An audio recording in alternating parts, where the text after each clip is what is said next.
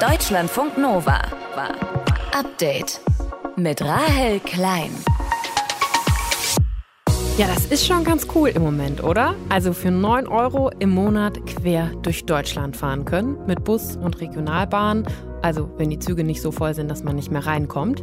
Das 9-Euro-Ticket gibt es noch bis September. Und jetzt gibt es aber von den Verkehrsunternehmen einen Vorschlag, was aufs 9-Euro-Ticket folgen könnte. Und zwar ein 69-Euro-Ticket. Mobilitätsforscherin Sophia Becker findet den Vorschlag gut weil es wichtig ist, dass man jetzt all den Leuten, denen das Spaß gemacht hat, mit dem ÖPNV zu fahren, dass man denen jetzt auch ein Nachfolgeticket ab September dann anbietet. Noch ist das nur eine Idee, aber wir schauen sie uns gleich schon mal genauer an.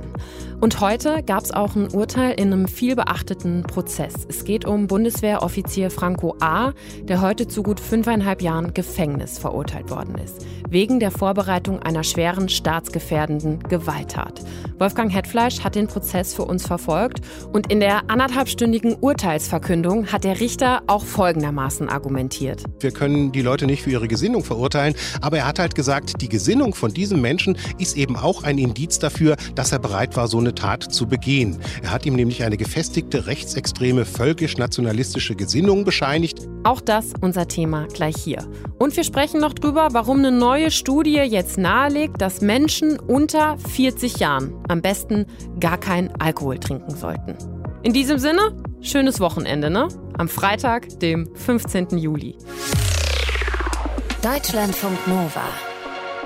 Es ist ein sehr komplexer Fall. Franco A., ein gebürtiger Deutscher, soll über Monate ein Doppelleben geführt haben, hat sich als syrischer Flüchtling ausgegeben und bei den Behörden sogar erfolgreich Asyl beantragt.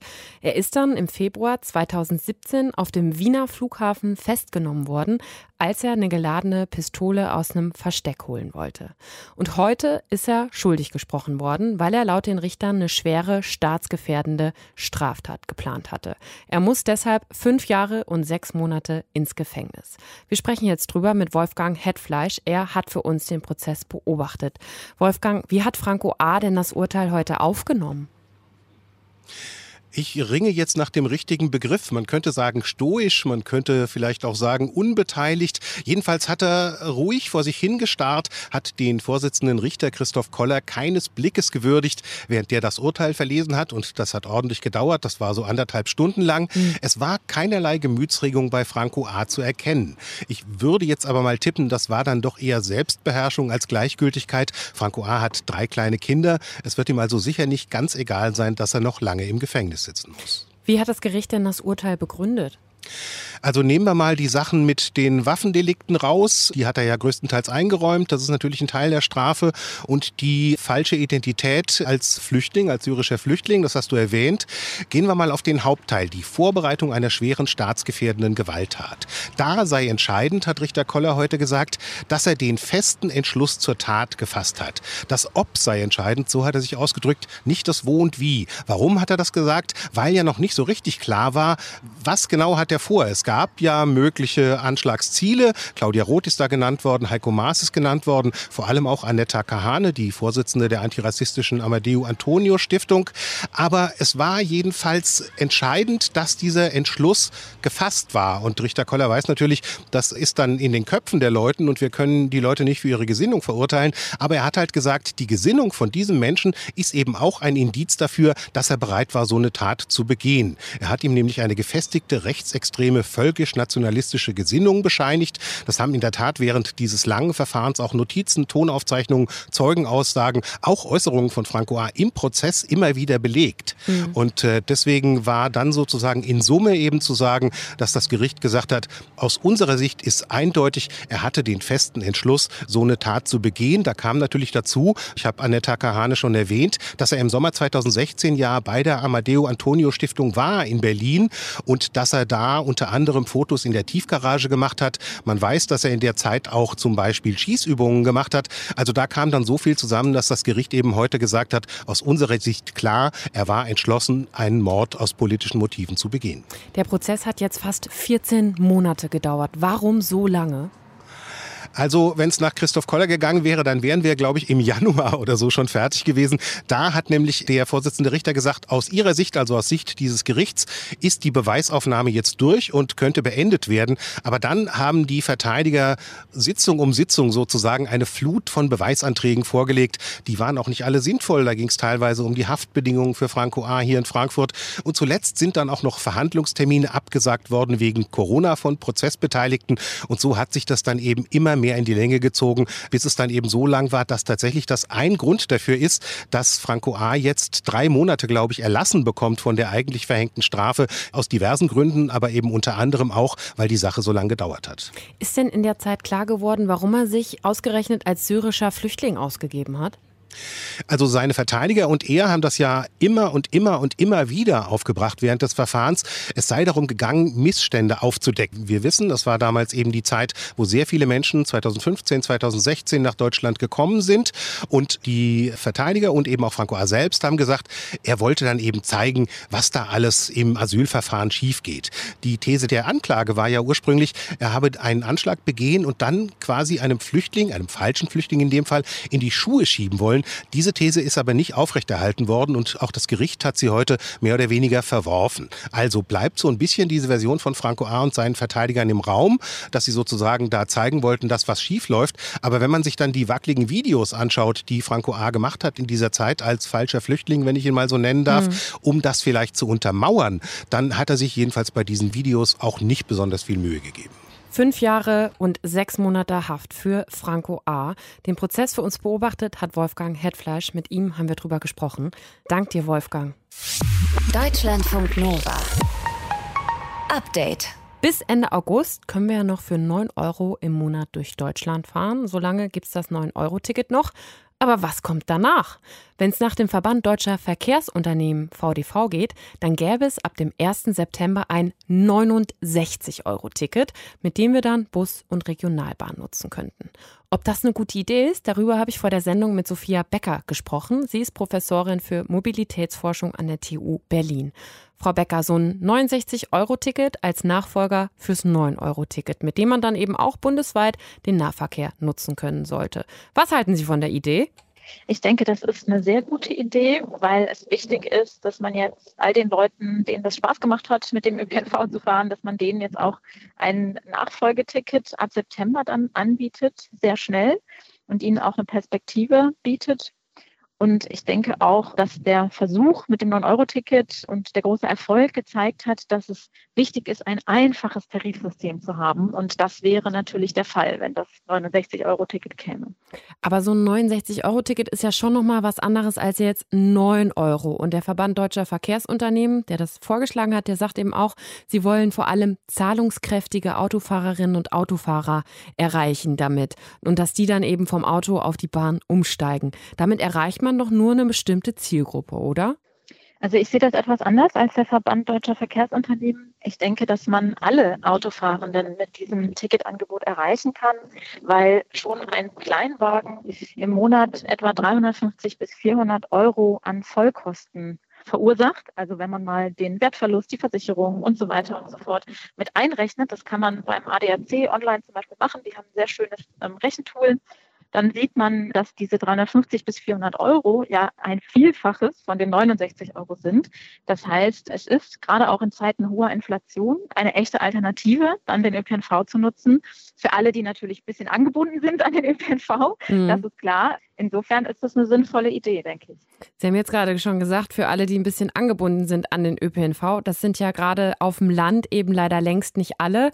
Wenn man dann so ein relativ günstiges Ticketangebot macht, wie Sie ja auch gerade dann schon durchaus gesagt haben, ist es dann überhaupt möglich, mit dem Geld zu investieren in den Ausbau von Bussen, Bahnen, Personal, Schienennetz und alles Mögliche? Oder stellt man sich da nicht ein Bein? Na, das wird natürlich davon abhängen, wie viele Leute sich dann das 69-Euro-Ticket kaufen. Und wenn man sieht, dass die Erwartungen beim 9-Euro-Ticket weit übertroffen wurden, also wir hatten ja 21 Millionen verkaufte 9-Euro-Tickets plus nochmal 10 Millionen Euro Bestandskunden, also 10 Millionen Bestandskunden. Mhm. Im ÖPNV haben wir also gut 30 Millionen Menschen, die jetzt ein ÖPNV-Ticket haben im Juni und Juli. Bei diesen Massen kommt dann schon eine Menge Geld zusammen und sicherlich auch mehr, als wir im Moment an Fahrgeldeinnahmen haben im ÖPNV. Und das ist auch die Richtung, in die man denken sollte, dass der ÖPNV für mehr Menschen zugänglich wird und tatsächlich auch noch ein bisschen günstiger werden könnte an der einen oder anderen Stelle. Sind es dann genau solche einfachen Ticketangebote pro Monat, die es uns ermöglichen würden, günstiger, klimaneutraler, langfristig zu reisen oder uns fortzubewegen? Oder was wäre noch ein Vorschlag von Ihnen, was es bräuchte? Also eigentlich ist es in der Verkehrsforschung so, dass man immer sagt, wir brauchen Pull-Maßnahmen. Also wir müssen die Leute hinziehen zum klimafreundlichen Verkehr durch günstige, einfache Alternativen, wie das 9-Euro-Ticket oder das 69-Euro-Ticket. Wir brauchen aber auch die sogenannten Push-Maßnahmen. Also wir müssen die Menschen ein Stück weit wegdrücken von dem übermäßigen Autoverkehr. Und das heißt auch, wir müssen zum Beispiel Parktickets im städtischen Raum teurer machen. Wir müssen überhaupt mal Parkraum eben bepreisen, wo das noch nicht der Fall ist. Man müsste die Subventionen, die in den Dieseltreibstoff fließen oder in die Dienstwagenpauschale, die müsste man abbauen. Und wenn man diese Subventionen für den Pkw-Verkehr abbaut, hätte man auch wiederum deutlich mehr Geld, das man in den ÖPNV investieren könnte. Und ich glaube, da müsste sich auch die Bundespolitik noch ein bisschen bewegen, jetzt nicht nur Anreize zu schaffen, sondern auch gucken, dass man den Pkw-Verkehr vor allem im urbanen Raum unattraktiver macht. Mobilitätsforscherin Sophia Becker fände die Ideen, 69-Euro-Ticket anzubieten, ab September gut. Für die Verkehrswende. Deutschlandfunk Nova. Update. Bis zum 21. Juli läuft die reguläre Wartung der Pipeline Nord Stream 1 noch. Aktuell fließt also kein russisches Gas und ob nach dieser Wartung wieder welches kommt, das fragen sich ja gerade alle. Alles ist möglich, alles kann passieren. Es kann sein, dass das Gas wieder fließt, auch mehr als davor. Es kann sein, dass gar nichts mehr kommt. Das hat Wirtschaftsminister Robert Habeck ja letztes Wochenende kurz vor Beginn der Wartungsarbeiten gesagt. Und wir haben uns gefragt, was spricht denn dafür, was dagegen, dass Putin den Gashahn wirklich abdrehen könnte. Und darüber habe ich mit Sarah Pagung gesprochen. Sie ist Expertin für russische Außen- und Sicherheitspolitik bei der Deutschen Gesellschaft für Auswärtige Politik. Frau Pagung, kann sich Putin das überhaupt leisten, kein Gas mehr nach Deutschland zu schicken? Also wirtschaftlich wäre das natürlich für Russland ein schwerer Schlag, einfach weil nicht unwesentliche Teile des russischen Staatsbudgets aus dem Export von Rohstoffen, vor allen Dingen eben auch von Gas und Öl bestritten werden. Nichtsdestotrotz würde ich es deswegen nicht ausschließen, weil wir haben immer wieder gesehen und vor allen Dingen auch in Bezug auf den Ukraine-Krieg, dass die russische Staatsführung bereit ist, wirtschaftliche Logiken, wirtschaftliche Vorteile für politische Ziele zu opfern. Was würden Sie sagen? Wem würde ein Gaslieferstopp denn mehr schaden? Russland oder uns hier in Deutschland? Also langfristig würde es sicherlich Russland mehr schaden, weil einfach wesentliche Einnahmequellen wegfallen und die Frage des Umleitens eben für Russland gar nicht so einfach ist, weil zum einen eben natürlich Pipeline-Systeme Jahre brauchen, bis sie gebaut werden und auch das Umtransportieren per Schiff aufgrund der Sanktionen gar nicht so einfach ist. Wir sollten uns natürlich aber keine Illusion machen, wenn die Gaslieferungen weiter auf so geringer Menge bleiben, wie sie jetzt sind oder aber ganz ausbleiben werden, haben wir natürlich in Europa insgesamt insgesamt ein erhebliches wirtschaftliches Problem. Was könnte denn, auch wenn es schwierig ist, Gas umzuleiten, wenn Russland dann auch natürlich neue Abnehmer finden müsste und was ja auch länger dann dauern könnte, aber was könnte aus Putins Sicht denn trotzdem für einen Gaslieferstopp sprechen? Am Ende geht es natürlich für Putin auch bei den jetzigen Drosselungen der Gaslieferung ganz einfach darum, die Unterstützung Deutschlands, auch anderer europäischer Staaten für die Ukraine zu untergraben und Deutschland auch andere Staaten einfach zum Einlenken zu bewegen, sowohl was Sanktionen angeht, als auch was die Waffenlieferung an der Ukraine angeht. Und wir sehen ja mit der aktuellen Diskussion, dass das eben auch wirklich ein wesentlicher Faktor ist, weil einfach in Deutschland eine zunehmende Anzahl von Menschen sich fragt, ob sie für diese Politik in der Ukraine bereit sind, die Wirtschaftskrise in Kauf zu nehmen. Das heißt, es ist für Putin auch wichtig, neben dem direkten Kriegsgeschehen in der Ukraine auch wirklich diesen Wirtschaftskrieg zu führen gegen westliche Staaten, um auch einfach eine Gesellschaft zu destabilisieren. Ja, ganz einfach. Und wir sehen natürlich nicht nur, dass Russland das im Bereich des Gases in Europa macht, sondern ja auch mit Nahrungsmitteln und dadurch ja auch eine Ernährungskrise vor allen Dingen in Afrika und in anderen Regionen der Welt auslöst. Also dass Russland ganz gezielt versucht, die Unterstützung einer Vielzahl von Staaten für die Ukraine zu untergraben. Und wenn man jetzt, jetzt mal abgesehen davon, dass das länger dauern könnte, aber wer könnte denn eigentlich Abnehmer von russischem Gas werden, wenn nach Deutschland nicht mehr geliefert werden würde? Also wir sehen ja auch jetzt, dass beispielsweise Indien größere Mengen abnimmt. Wir sehen beispielsweise, dass es ja bereits ein Pipeline-System Richtung China gibt. Das ist Power of Siberia, dass ein zweites gebaut wird. Aber wie gesagt, dieser Umbau dieser Infrastruktur dauert sehr viele Jahre, ist ja kostenintensiv. Und natürlich kaufen diese Länder russisches Gas auch mit einem erheblichen Preisnachlass, da die diese Länder natürlich wissen, dass Russland es nicht mehr nach Europa oder nur noch sehr begrenzt nach Europa exportiert. Also da ist natürlich auch ein Rabatt eingerechnet, der von russischer Seite natürlich eigentlich nicht wünschenswert ist. Hm. Jetzt geht bis zum 21. Juli noch die reguläre Wartung von Nord Stream 1. Was ist Ihre Einschätzung? Was passiert danach? Also ich halte die jetzigen Angaben von russischer Seite, dass es beispielsweise an einer Turbine liegt, dass es an Wartung liegt, für vorgeschoben, einfach für politisch instrumentalisiert. Man will nicht an Europa in verlässlicher Weise liefern. Das haben wir eigentlich über das ganze letzte Jahr gesehen. Das heißt, die deutsche und europäische Politik sollte sich da auch von diesen Statements nicht ins Boxhorn jagen lassen. Nichtsdestotrotz ist es die Frage, ob Russland daran interessiert ist, in sehr begrenzten Umfang Gas zu liefern um Sanktionen gegen die Gazprom-Bank zu verhindern. Denn das ist ja etwas, was die EU nicht gemacht hat, um diesen Gashandel weiter zu ermöglichen. Also das könnte ein Motiv sein, aber nichtdestotrotz müssen wir als durchaus realistisches Szenario damit rechnen, dass Russland die Gaslieferung einstellt, alleine um die Unterstützung für die Ukraine zu untergraben. Und könnte es auch sein, dass das Gas trotzdem weiterfließt, aber doch noch viel, viel teurer wird, als wir uns das vorstellen können? Also das ist natürlich eine Entwicklung, die wir auch bis jetzt sehen. Also Russland hatte bis vor kurzem ja einen sehr günstigen Punkt, in dem es durch geringere Liefermengen und durch die generellen Märkte einen so hohen Gaspreis erzielt hat, dass es selbst durch die geringeren Liefermengen eigentlich mehr Gewinn erwirtschaftet hat. Hm. Das sehen wir jetzt, dass das nicht mehr so funktioniert, auch weil die Sanktionen anfangen zu ziehen. Aber grundsätzlich ist es natürlich so, dass solange der Preis so hoch bleibt, Russland auch mit geringerer Liefermenge durchaus Umsatz machen kann sagt Sarah Pagung, Expertin für russische Außen- und Sicherheitspolitik bei der Deutschen Gesellschaft für Auswärtige Politik. Mit ihr habe ich darüber gesprochen, was Putin davon hätte, die Gaslieferungen nach Deutschland komplett einzustellen. Deutschlandfunk Nova. Update. Gleich zwei Ballermann-Hits sind aktuell in den deutschen Singlecharts ganz oben zu finden. Laila von DJ Robin und Schürze, das ja wegen Sexismusvorwürfen mancherorts nicht mehr gespielt wird. Und Dicht im Flieger von Julian Sommer. Alles in den Top 10, Laila sogar auf Platz 1. Und wir fragen uns wirklich, was macht diese nicht gerade diepen und musikalisch auch eher simplen Songs so attraktiv, dass sie es bis ganz nach oben in die Charts schaffen? Unser Reporter Martin Krenner hat dazu heute recherchiert und er meint, also an der Musik liegt es nicht. Sonst würde ja das hier schon reichen.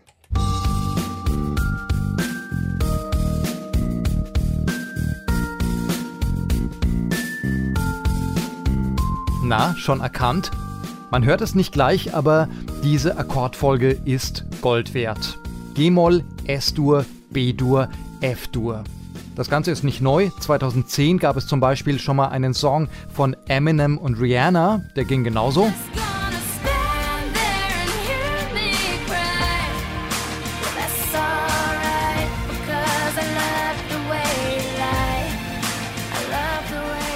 wenn man diese Akkordfolge jetzt etwas schneller abspielt und noch ein paar ganz eindeutige Mallorca Ballermann Beats drunter legt, dann kommt ein Song raus, der seit Ende Mai in den deutschen Singlecharts ist und seit drei Wochen Platz 1 belegt.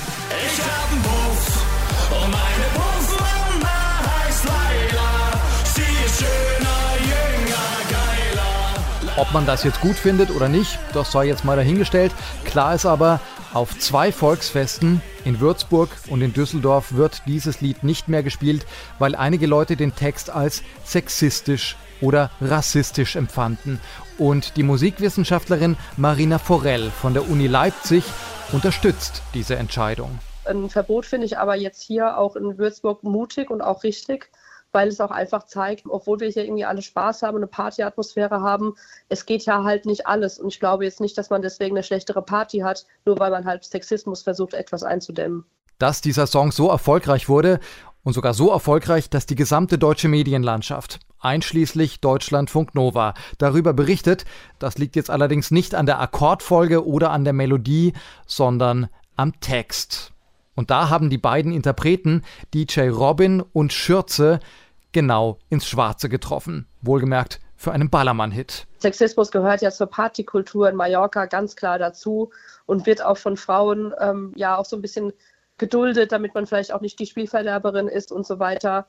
Und man wird auf Mallorca jetzt wahrscheinlich auch bei den ähm, Betreibern vom Bierkönig oder so wahrscheinlich auch keine Einsicht bekommen, dass man das vielleicht jetzt mal lässt mit dem Sexismus. Und eines ist klar, die Konkurrenz ist groß und die Gelegenheiten selten. Wer einen echten Partyknaller landen will, der hat nur zwei Chancen im Jahr. Im Radio oder Fernsehen werden die Songs ja kaum gespielt, deswegen können sie ihr Hitpotenzial nur beim Après-Ski im Winter oder auf dem Ballermann im Sommer zeigen. Und wer da gespielt werden will, der muss super eingängige, ganz schlichte Zahlen liefern, die sich die Leute am liebsten auf die T-Shirts drucken lassen wollen. Ja, ich glaube, dass die Leute jetzt einfach mal ein bisschen loslassen wollen und dass diese Leute, die nach Mallorca fahren, ja, vielleicht sich irgendwie durch auch MeToo und alles Mögliche äh, jetzt so ein bisschen so eine Art Protestsong brauchen, wo man halt auch einfach alles das macht, worüber man sich in den letzten drei Jahren eigentlich mal als Gesellschaft geeinigt hat, dass man jetzt langsam mal damit aufhört, die andere Hälfte der Menschheit, die Menschen zweiter Klasse zu behandeln. Da gibt es ja noch sehr viel zu tun und trotzdem ist ja in den letzten paar Jahren schon ein bisschen was passiert. Für mich als Frau ist es auch immer interessant, dass das überhaupt noch zur Debatte steht, sowas. Aber ja, das ist vielleicht so eine Art Ventil, alles mal umzukehren. Mallorca ist also sowas wie Karneval im Sommer. Und wenn dann alle Regeln auf den Kopf gestellt werden, dann kommen eben solche Zahlen raus wie. Oder gleich. Saufen, morgens, mittags, abends, ich will saufen, denn ich kann schon wieder laufen. Und dieser Song mit 1A Ohrwurm-Qualitäten war übrigens 10 Wochen in den Singlecharts und schaffte es auf Platz 28. Und als der klassische Komponist Simon Mack ihn gehört hat, da schrieb er zum hochanspruchsvollen Text eine passende Klavierbegleitung und brachte ihn kurz darauf als Barockarie heraus. Saufen, ich will saufen, und der Hahn, und der Hahn muss laufen, er muss laufen. Ob der Text von Laila dazu ebenfalls taugt, naja, das bleibt abzuwarten. Deutschlandfunk Nova. Update. Bier kann man in Deutschland ja mit 16 Jahren kaufen, Schnaps erst ab 18 aus Jugendschutzgründen. Und jetzt sagt aber eine neue, umfassende Studie, boah, das ist eigentlich alles viel zu früh. Eigentlich sollten Menschen unter 40 Jahren gar keinen Alkohol trinken. Müssen wir drüber reden mit Verena von Keitz aus dem Deutschlandfunk Nova Team, hat sich heute mit dieser Studie beschäftigt. Verena, du hast dir die Studie ja genau angeschaut. Schadet also Alkohol der Gesundheit von jungen Menschen stärker als der von Älteren oder wie muss ich das verstehen? Ja, das kann man so verstehen. Und der Hintergrund ist der, dass junge Menschen zwischen 15 und 39 Jahren ein hohes Risiko haben, sich im Zusammenhang mit Alkohol zu verletzen. Vor allem betrifft das junge mhm. Männer, also etwa durch Unfälle, ne, weil jemand einen Crash baut mit dem Auto oder mit dem Fahrrad besoffen umkippt. Oder auch, weil es zu aggressiven Auseinandersetzungen kommt, zu Schlägereien. Oder weil sich Menschen unter Einfluss, Alkoholeinfluss tatsächlich auch äh, selbst umbringen oder auch andere Menschen umbringen. Und dass es mehr junge Männer betrifft, das liegt auch daran, dass sie am häufigsten große Mengen an Alkohol trinken. Und deshalb sollen die am besten gar nichts mehr trinken, oder wie? Ja, das ist das Ergebnis der aktuellen Untersuchung, auf die wir gucken. Wer unter 40 ist, sollte möglichst gar nichts trinken. Und zwar Männer wie Frauen gleichermaßen. Und bei älteren Menschen über 40 sind kleine Mengen von Alkohol weniger problematisch, sagt die Studie. In manchen Fällen möglicherweise sogar leicht von Vorteil bei einigen Herzerkrankungen. Und deshalb sagt das Forschungsteam, das hinter der Untersuchung steht, müssten Empfehlungen zum sicheren Alkoholkonsum eigentlich nach Alter unterschieden werden und nicht wie bisher nach Geschlecht. Man sagt ja immer, Frauen dürfen weniger nur trinken. Ja, weil es aber doch schon so ist, dass Frauen Alkohol langsamer abbauen und eher Probleme kriegen, oder nicht? Ja, das stimmt. Das ist körperlich nicht von der Hand zu weisen. Andererseits verletzen sie sich seltener im Zusammenhang mit Alkohol als Männer. Und es geht jetzt auch gar nicht darum zu sagen, Frauen können jetzt so viel trinken wie Männer also doppelt so viel wie vorher empfohlen. Denn insgesamt sind die Grenzwerte für Alkohol, die die Forschenden jetzt ermittelt haben, also ab welchen Mengen Alkohol gesundheitlichen Schaden anrichtet, viel, viel niedriger als das, was jetzt in vielen Ländern als maßvoller Alkoholkonsum angegeben wird. Wie viel ist das denn?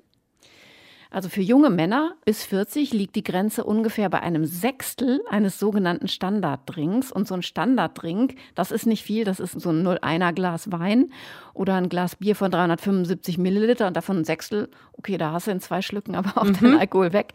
Und bei einer Frau der gleichen Altersgruppe ist es sogar ein bisschen mehr erlaubt, also etwa die, ein Viertel dieser Menge von einem Standarddrink aber insgesamt einfach sehr viel weniger als das, was wir so im Kopf haben an den Grenzwerten, die noch irgendwie okay sind. Aber wir müssen dabei jetzt nochmal festhalten, wenn ich das jetzt auch richtig verstanden habe, das liegt vor allem an den Problemen, wenn Leute dann Fahrrad fahren, wenn sie Alkohol getrunken haben oder wenn sie durch Alkohol in brenzlige Situationen kommen und nicht, weil bei diesen Mengen zum Beispiel meine Leber Schaden nimmt oder so. Ja, genau, so ist das zu verstehen.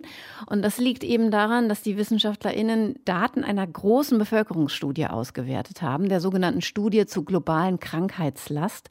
Das ist ein Langzeitprojekt der University of Washington in Seattle, das seit 1990, also seit 30 Jahren, Daten aus so gut wie allen Ländern der Welt zu Krankheits- und Todesursachen sammelt und auswertet. Mit solchen Daten kannst du aber kein individuelles Risiko ermitteln, ab welcher Menge Alkohol jetzt deine Leber kaputt geht oder dein Risiko für Brustkrebs zum Beispiel steigt. Das sagen auch die Forschenden selbst. Also es sind reine Korrelationen, die man hier sieht. So und so viel Alkohol, so und so viel Krankheits- und Todesfälle. Und da ergibt sich halt als Gesamtbild, für junge Leute gibt es keinen unteren Grenzwert, den man als, ich sag mal, safes Trinken angeben könnte. Den gibt es erst, wenn man älter wird. Da ist ein Standarddrink oder auch zwei eher okay. Aber auch hier ist das keine individuelle Empfehlung, sondern eine, die sich aus den Daten einer großen Gruppe von Menschen ergibt, die grob runtergerechnet worden ist auf eine durchschnittliche Pro-Kopf-Menge. Und deswegen ist es halt auch so relativ grob von den Werten und nicht individuell. Stell dir das mal vor, es wäre ab 40 nur noch Alkohol erlaubt und alle im Kiosk, da müsste plötzlich jeder und jede seinen Ausweis vorzeigen, weil wie willst du denn erkennen, ob jemand jetzt 30, 40 oder 50 ist? Das ist ja mit 18 schon schwierig, aber mit 40? Ja, alle färben sich die Haare grau, damit Alkohol kaufen können. und den Ausweis nicht mehr zeigen müssen. Eine neue Studie sagt, am besten trinken wir alle unter 40 gar keinen Alkohol, wenn uns was an unserer Gesundheit liegt. Warum? Verena von Keitz hat die Studie zusammengefasst. Danke. Deutschlandfunk Nova. Update. Immer Montag bis Freitag auf deutschlandfunknova.de und überall, wo es Podcasts gibt. Deutschlandfunk Nova.